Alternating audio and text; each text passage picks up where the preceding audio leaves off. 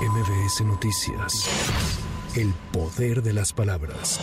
En la conferencia matutina, el presidente López Obrador informó que esta tarde se reunirá con Elizabeth Sherwood Randall, asesora de seguridad del gobierno de Estados Unidos, para tratar temas de migración y reveló que consideró no recibir a los funcionarios estadounidenses debido a las investigaciones de la DEA. Y si ellos tienen sospechas de mí, ¿cómo los voy a recibir? ¿Cómo van a estar sentados con un presidente vinculado al narcotráfico.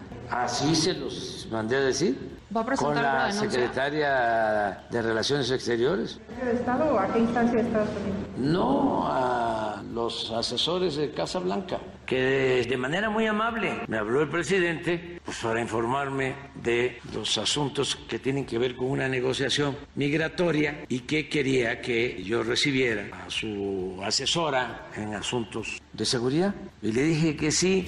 Además, el jefe del Ejecutivo Federal presentó 10 propuestas migratorias que expondrá a Estados Unidos, entre los que incluye regularizar a los mexicanos que llevan más de 5 años trabajando en dicho país, crear fondos para apoyar a países pobres de Latinoamérica, así como combatir el tráfico de armas y drogas en la frontera.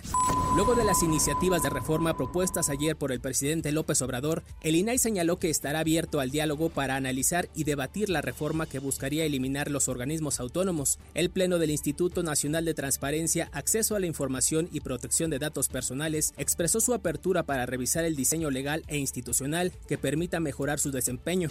La Conagua informó que la sexta tormenta invernal y el Frente Frío número 33 ocasionarán fuertes lluvias en Baja California y Sonora, así como bajas temperaturas en zonas serranas del noroeste del país. La gobernadora de Baja California, Marina del Pilar, informó que debido a las fuertes lluvias, las clases se mantienen suspendidas este martes en todos los niveles, en Tijuana, playas de Rosarito, Ensenada, Tecate y San Quintín. La Secretaría de Defensa Nacional informó que movilizó a mil efectivos de la Guardia Nacional y del Ejército Mexicano al estado de Tabasco con el fin de reforzar el despliegue operativo que mantiene el personal militar en esa entidad para inhibir actividades de la delincuencia organizada. La dependencia informó que de este contingente destacan integrantes de las Fuerzas Especiales y de la Brigada de Fusileros Paracaidistas del Ejército Mexicano. Con información de reporteros y corresponsales para MBS Noticias, Giro Montes de Oca. MBS Noticias. El poder de las palabras.